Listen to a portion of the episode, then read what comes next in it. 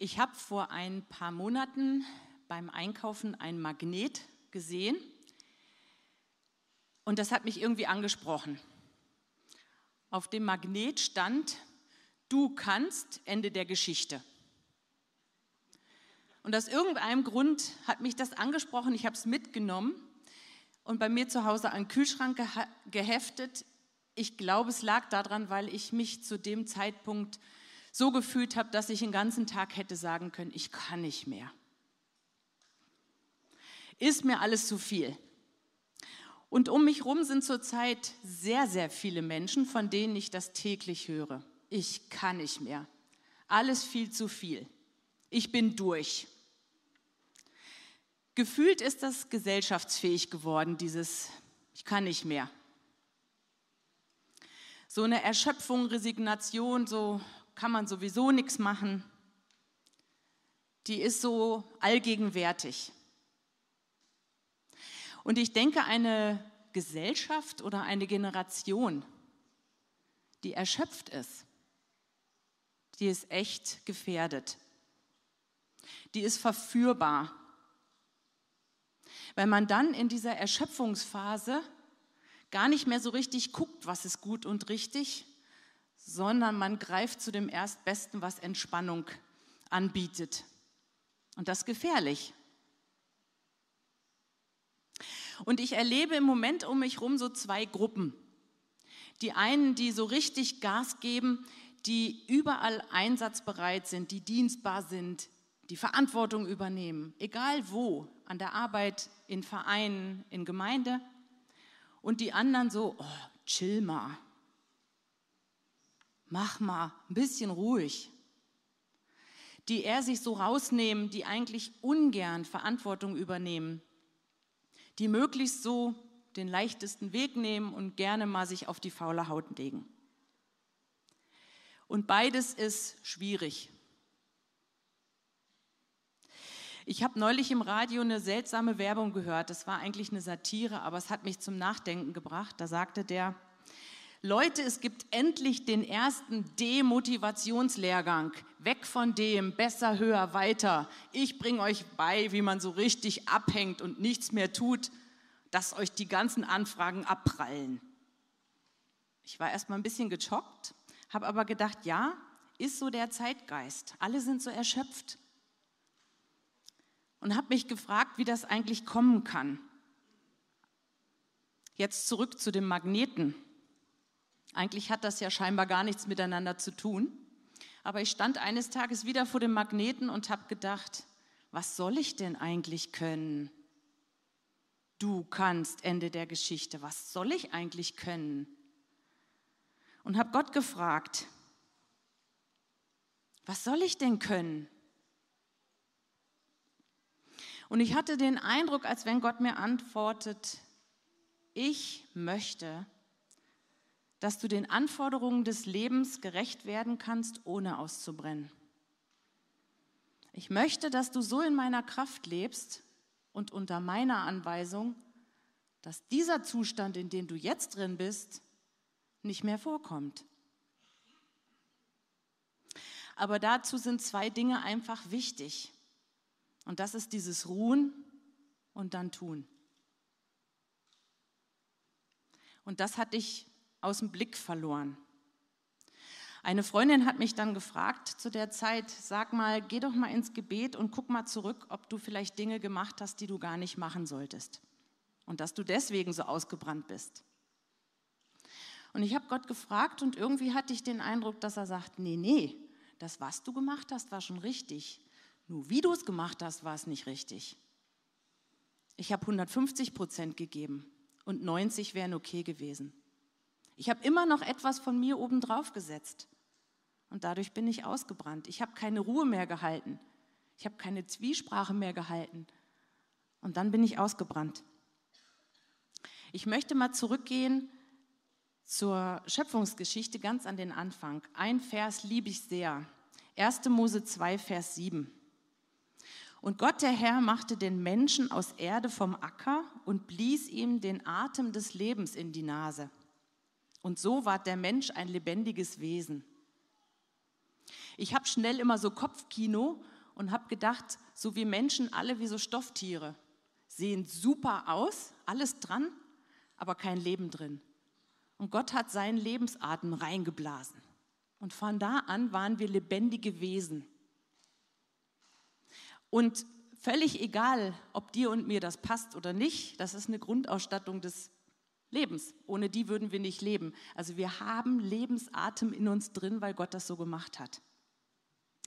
Aber er hat noch ein weiteres Angebot und das ist ein Angebot, das hat keiner gleich als Grundausstattung dabei. Und zwar ist das seine Lebenskraft durch Jesus Christus, seinen Heiligen Geist. Und das ist eine Entscheidung. Das hat nicht jeder automatisch, das ist eine Entscheidung, ein Angebot, was wir annehmen oder nicht annehmen. Aber das ist so eine lebendige, direkte Verbindung, Jesus in mir zum Vater. Das ist eine andere Lebenskraft nochmal. Johannes 10, Vers 10 steht, Jesus sagt, ich bin gekommen, damit sie das Leben haben und es in Fülle haben. Und wer möchte nicht ein Leben in Fülle? Wer möchte denn ein Leben in Mangel?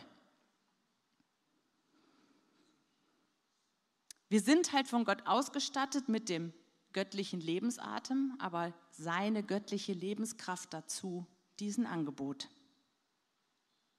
Epheser 3, Vers 16, er, Jesus, dass er, Jesus, euch Kraft gebe nach dem Reichtum seiner Herrlichkeit, stark zu werden durch seinen Geist am inwendigen Menschen. Meine Kinder würden sagen, das ist wie bei Asterix und Obelix der Zaubertrank. Das ist so richtig Power, das ist Superfood, das ist etwas, was uns Kraft gibt. Ich habe mein Kind erlebt, das abends gesagt hat, ich bin so müde, ich habe heute so viel gelebt. Und ich habe gedacht, du hast es auf den Punkt gebracht. Leben verbraucht Kraft. Leben verbraucht Energie und muss Nachfüllpack haben. Das ist nun mal so. Und wir brauchen diese Lebenskraft, diese erschöpfte Gesellschaft, die erschöpfte junge Generation braucht Lebenskraft. Und genau dafür ist Jesus gekommen. Genau dafür, in diese Lebenserschöpfung ist er reingekommen und gesagt, ich habe das Angebot, neue Kraft. Und wenn die Quelle vertrocknet ist, sehen wir ja draußen, unsere Umwelt total ausgebrannt, vertrocknet, dass nichts mehr zu hören. Und wenn dann so ein Regen kommt, was dann passiert, das ist genial. Und ich habe viele junge Menschen um mich herum, die mir immer wieder ziemlich resigniert sagen, ich habe zurzeit gar keinen Plan, keine Vision. Ich weiß gar nicht, wohin mit meinem Leben. Guck dir doch diese chaotische Welt an. Guck dir an, wozu lebe ich denn? Wohin lebe ich? Und viele, die genau so ausgebrannt sind. Und ich hörte im Radio, dass ein Psychologe sagte, die neue Heilungsmethode für Burnout heißt Burn-on. Das hat mich begeistert. Burnout heißt ausgebrannt. Keine Kraft mehr, keine Leidenschaft, kein Feuer, ausgebrannt, Flamme aus. Und das geht durch zwei Dinge. Einmal zu viel, zu schnell, überfordert, keine Ruhephase, aber es kommt auch durch zu wenig, kein Ziel, keine Hoffnung, keine Vision. Beides brennt aus, beides ersteckt die Lebensflamme, beides Burnout. Die Heilungsmethode heißt Burn on. Es war nie Gottes Plan, Überforderung oder Langeweile. Beides nicht. Und es war auch nie Gottes Plan, dass Menschen ausbrennen. 2. Korinther 9, Vers 8. Gott aber kann machen, dass seine Gnade auf jede Weise reichlich zuteil wird, sodass ihr in allen Dingen, alle Zeit genug habt für euch selbst und noch reich seid zu jedem guten Werk.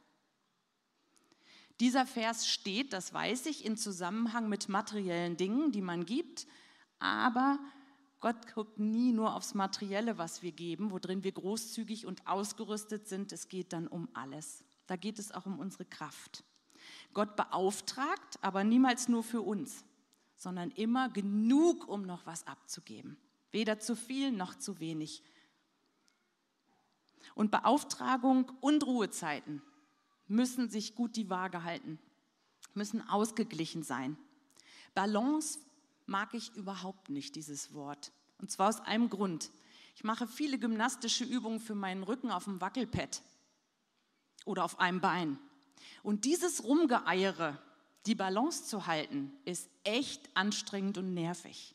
Sie trainiert, aber ich möchte keinen Alltag, ich möchte kein Leben, wo ich die ganze Zeit nur am Rumeiern bin und die Balance suche.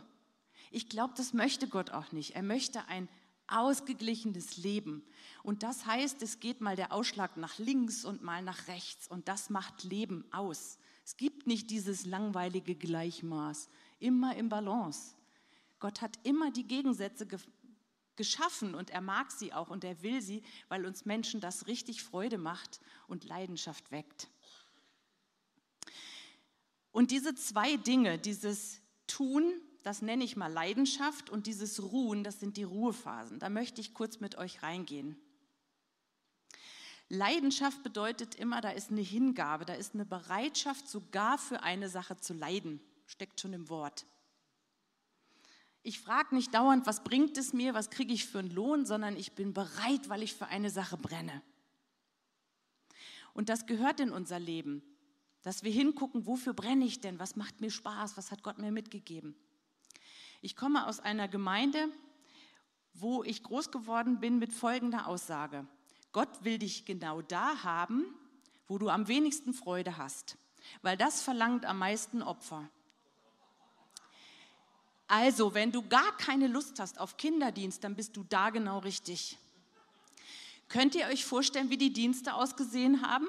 Menschen, die keinen Bock haben auf Kinder, machen Kinderdienst. Menschen, die nicht gerne singen, machen den Lobpreis und jemand, der nicht gerne spricht, predigt.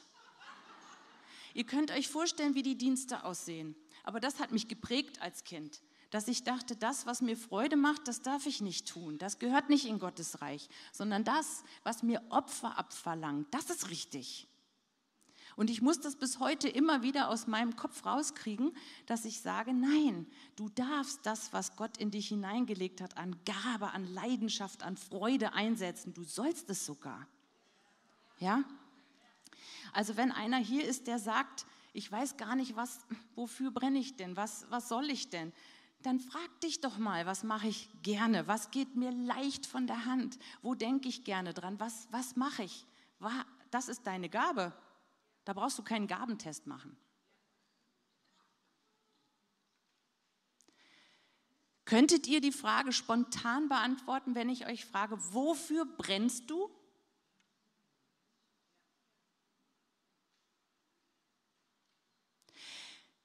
Es ist kein Machen, nicht schon wieder so ein Machen, wenn man jetzt sagt, ach, ich weiß jetzt gar nicht so genau, wofür ich brenne, sondern wenn ihr euch eine Flamme, also eine Kerzenflamme anguckt, die musste vorher entzündet werden. Eine Kerze brennt nie von sich aus.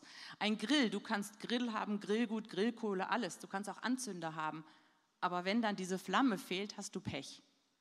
Und so ist es auch das, was in uns wieder angesteckt werden soll, dieses Burn-on. Das will Gott tun, das will sein Heiliger Geist tun. Das soll ich nicht wieder selber tun und sagen, ich überlege mir, was ich jetzt mal machen will, wofür ich brennen möchte, sondern lass dich vom Geist entzünden. Römer 12, Vers 11 steht, lasst euch vom Geist entzünden. Das ist sein Geschenk, sein Angebot. Du bringst die Sehnsucht mit, die Bereitschaft und er macht die Flamme an. Und ich erlebe gerade viele Christen auch, die nicht mehr brennen die ausgegangen sind, weil es ihnen alles zu anstrengend ist, weil sie immerzu versucht haben, dieses Feuer selbst am Brennen zu halten. Feuer und Flamme sein, so begeistert sein, das ist etwas, was Zeit und Kraft kostet. Wie das Kind gesagt hat, hab viel gelebt, bin müde. So ist das. Wenn wir viel Einsatz bringen, sind wir müde. Dann lass dich wieder neu entzünden vom Geist und frag dich neu, wofür will ich denn brennen? Wo will ich mein Leben einsetzen? Meine Gaben. Was liebe ich? Wofür brenne ich? Was macht mir so richtig Freude? Was fällt mir leicht? Und dann höre ich schon wieder die manche sagen, ich habe nichts, ich habe so wenig, gucken sofort auf ihre Begrenzung. Und dann ist meine Antwort, die ich immer wieder gebe, Gott will nur, dass du, wie in seinem Wunder, wo er die Brotvermehrung gemacht hat, die zwei Fische und fünf Brote bringst, die du hast. Und wenn du die mitbringst, dann reicht es Gott, dass er alles draus machen kann. Aber die möchte er, dass du die mitbringst. Und die versteckt bitte nicht unter deinem Nachttisch und sagt, das ist ja nichts. Doch, das ist was. Und man kann mit jeder Gabe, die Gott einem gegeben hat, ihm dienen, mit jeder und Menschen dienen. Ob du gerne schreibst, ob du Interesse hast an Technik, an Musik, an Kreativen, an Natur, es ist völlig egal. Gott hat vielfältig ausgeteilt und er wird vielfältig gebrauchen. Und das bezieht sich nicht nur auf die Gemeinde, das bezieht sich im Beruf, Familie, Verein, ganz egal.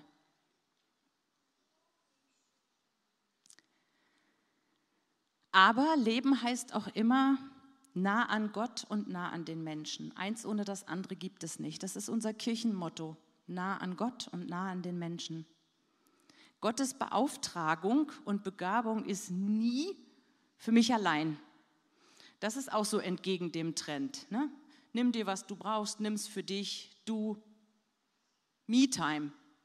It's Me-Time. Das höre ich überall. Ja, Gott sagt, ich schenke dir zuerst für dich, damit du nimmst und Fülle hast und genießt. Aber niemals nur. Darüber hinaus immer auch für andere. Immer, dass du mich erst damit und anderen dienst. Alles zur Ehre Gottes und dem Menschen zum Dienst. Kolosser 3, Vers 23. Alles, was ihr tut, tut von Herzen als dem Herrn. Und dafür gehört für mich dann gleich der zweite dazu, 1. Petrus 4, Vers 10. Dient einander jeder mit der Gabe, die er empfangen hat, als gute Haushalter über die vielfältigen Gnadengaben Gottes. Also für ihn zur Ehre, für mich zur Freude und dem anderen zum Dienst. Es wird immer so sein, dass Gott die Kraft dafür gibt. Und ich denke, wenn ihr hinhört in euch rein, wenn ihr vielleicht einen anderen mal fragt, was denkst du, was kann ich gut, dann findet ihr ganz schnell raus, dass Gott euch jeden Tag mit irgendwas wunderbar gebrauchen kann. Karte schreiben, Anruf, backt einen Kuchen, macht euren Garten schön, ladet Leute ein, repariert irgendwas, egal was, alles kann Gott gebrauchen. So unendlich viele Möglichkeiten, Gott die Ehre zu geben und anderen Menschen zu dienen. Aber dieser Einsatz, der verbraucht echt Kraft. Und von daher brauchen wir Zweiter Punkt, diese Ruhephasen. Gott hat immer das Gegenüber erschaffen. Schlafen und wachen, arbeiten und feiern, Alltag und Sonntag, Sommer und Winter, Saat und Ernte, hell und dunkel, Muskelanspannung, Muskelentspannung. Es gibt immer nur die Gegenteile. Wenn ihr mal sucht, es gibt kein Ding auf dieser Welt, was nicht irgendwie einen Gegenspieler hat. Und wir ignorieren das je weiter entwickelt der Mensch ist, hat er gesagt, nee, ich lasse mich ungern begrenzen, also missachte ich mal dieses Gegenüber. Sonntag wird abgeschafft, in vielen Ländern ist es schon so. Elektrisches Licht macht hell und dunkel, unrelevant. Wir haben so viel Reichtum, dass alles zu jeder Zeit vorhanden ist und wir dieses Maßhalten schwer ertragen können. Begrenzung und Maßhalten können wir nur noch schwer ertragen. Geduldig sein können wir schwer ertragen. Und ein Bibelvers ist fast vergessen. 2. Mose 20, Vers 8. Gedenke des Sabbattages, dass du ihn heiligst. Sechs Tage sollst du arbeiten und all deine Werke tun, aber am siebten Tag ist der Sabbat des Herrn, deines Gottes. Da sollst du keine Arbeit tun, auch nicht dein Sohn, deine Magd, dein Vieh dein und so weiter. Denn in sechs Tagen hat der Herr Himmel und Erde geschaffen, aber am siebten Tag ruhte er. Den Sonntag heiligen bedeutet aussondern, ihnen einen besonderen Stellenwert geben. Wer macht das von euch? Ich möchte keine Hand sehen, aber einfach an euch die Frage weitergeben. Wer checkt nicht am Sonntag mal eben seine Mails? Ach komm, schnell abends noch Online-Überweisungen tätigen und, und, und. Das, was ich morgen dann nicht mehr machen muss. Schnell eine Maschine Wäsche durchlaufen lassen, einmal durchsaugen. Gott steht nicht mit dem erhobenen Zeigefinger und sagt, wenn du das machst, kommt Unglück über dich. Sondern er sagt, es ist so wichtig, diese Ruhe zu halten und die Zeiten zu haben, die du aussonderst, um deinem Körper und deiner Seele Ruhe zu geben, um mich an einen anderen Platz zu stellen. Ich habe eine Freundin, die ist Diakonisse, lebt im Kloster und die machen sonntags ganz abgespeckte Version des Lebens. Die gehen noch nicht mal ihren Hobbys nach, noch nicht mal stricken. Der Sonntag ist frei. Der Sonntag ist Gott zur Ehre und zur Erholung.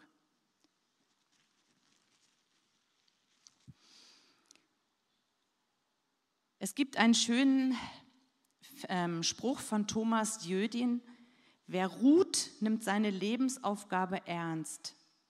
Wer die Ruhe unterschätzt, nimmt sie zu leicht.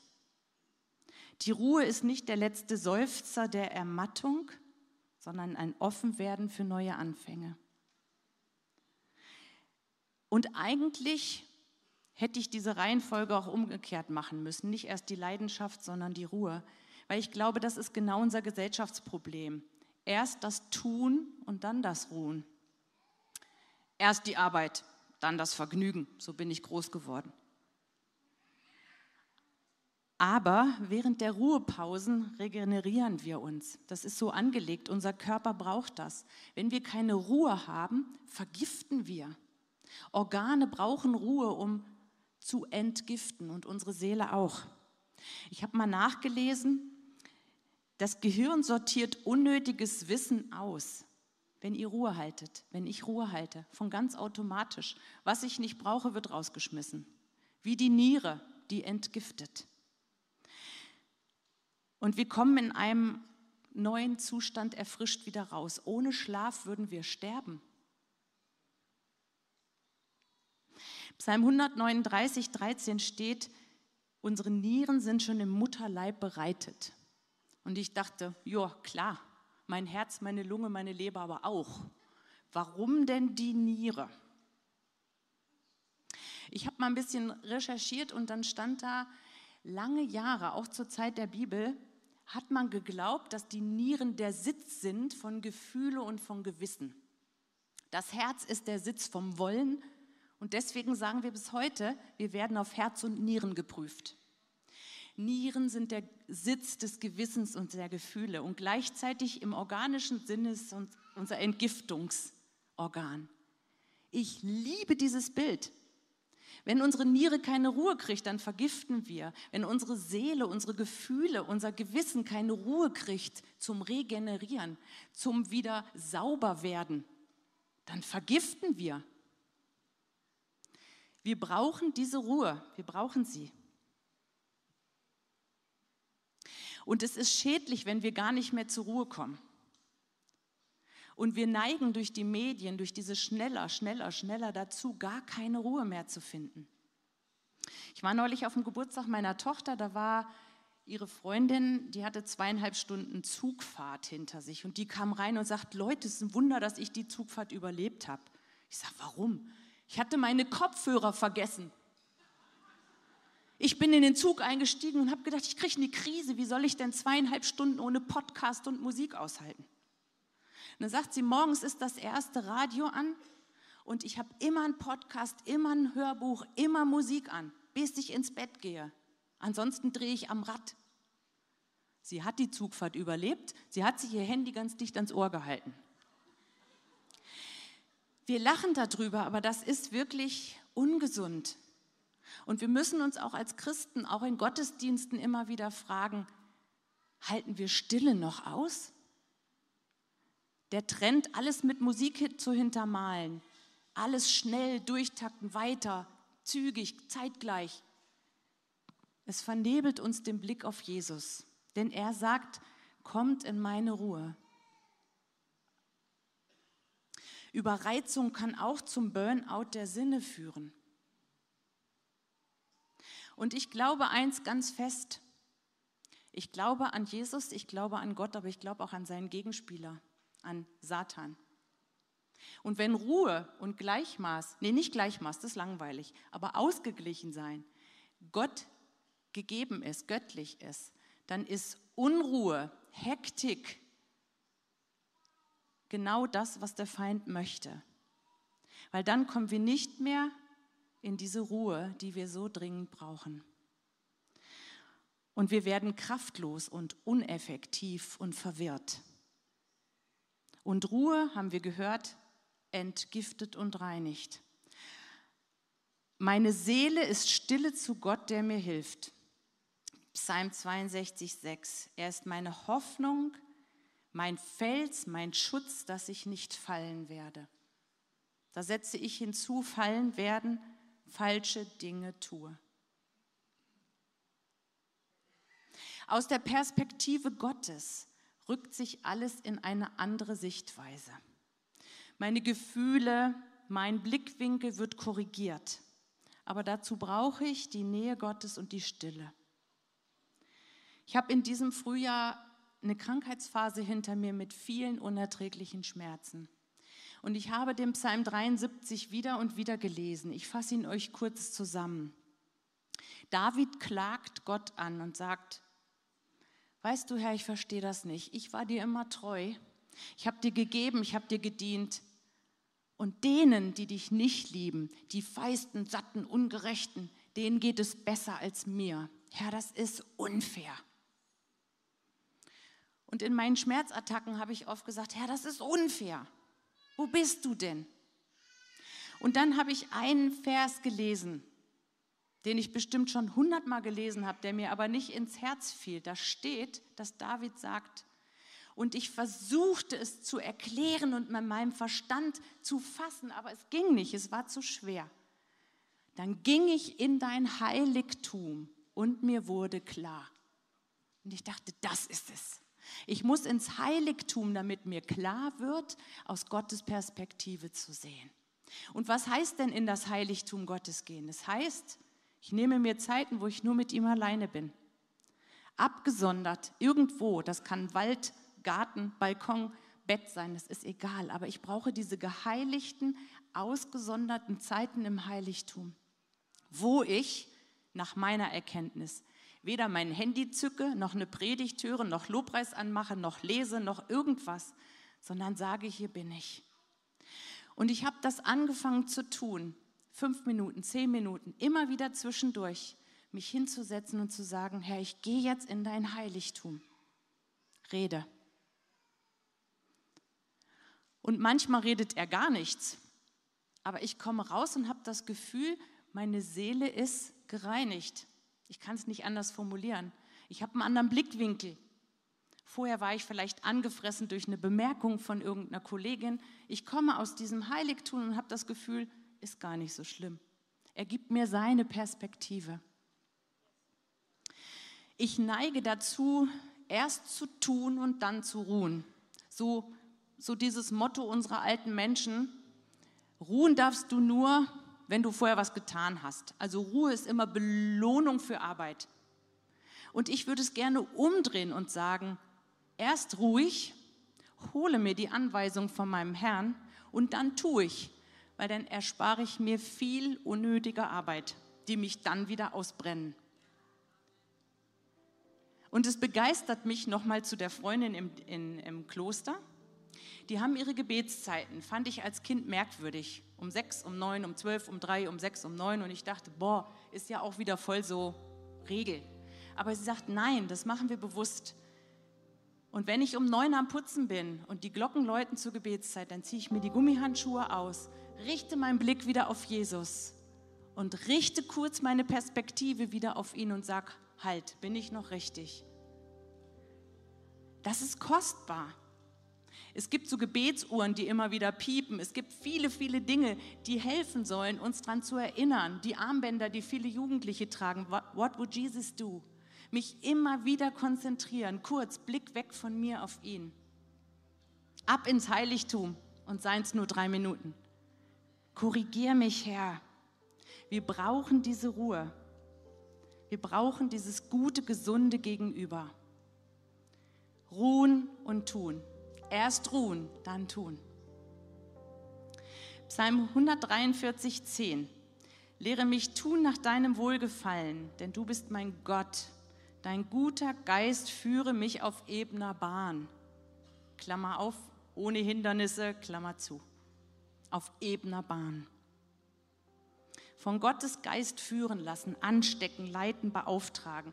Das ist ein super göttliches Lebensmotto, nach dem wir leben können, wo wir nicht ausbrennen, ich bin mir sicher. Es gibt Phasen, wo er sagt, komm Efi, gib Gas. Und die sind anstrengend. Aber dann weiß ich, es kommen wieder Ruhephasen. Und dann komme ich wieder zurück zu ihm und bin wieder aufgetankt. Und dieses Gegenüber, dieses Gegenüber im Leben, Höhen und Tiefen, Einsatz und Ruhen, die machen richtig Freude. Und dann passt dieser Magnet wieder, wenn ich dann denke, Efi, du kannst. Ende der Geschichte. Amen.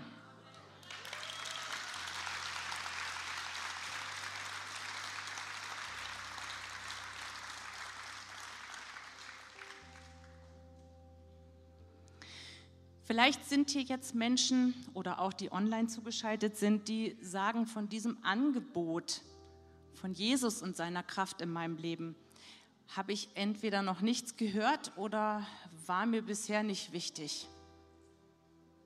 Oder sitzt hier der ein oder andere, der sagt, ich wusste davon, ich habe damit auch schon mal gelebt, aber ich habe es außer Acht gelassen. Ich möchte euch heute ermutigen und einladen, Jesus ganz neu wieder zu sagen, ja, du sollst meine Kraftquelle sein. Du sollst den Ton angeben und du sollst sagen, was für mein Leben dran ist. Und ich würde gerne jetzt beten. Ich bete vor und wer mag, kann nachbeten und in dieses Angebot von Jesus und seiner Kraft im Leben wieder einschlagen. Und ich würde euch bitten, dazu aufzustehen und auch wer mag von der Gemeinde einfach zu unterstützen und mitzubeten.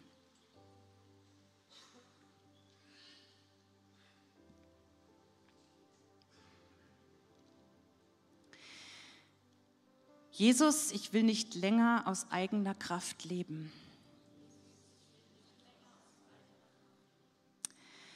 Ich übergebe dir heute die Führung in meinem Leben. Ich glaube, dass du der Sohn Gottes bist und mir Leben in Fülle schenken willst. Ich bitte dich, Jesus, dass du mich füllst mit deinem Geist und deiner Kraft.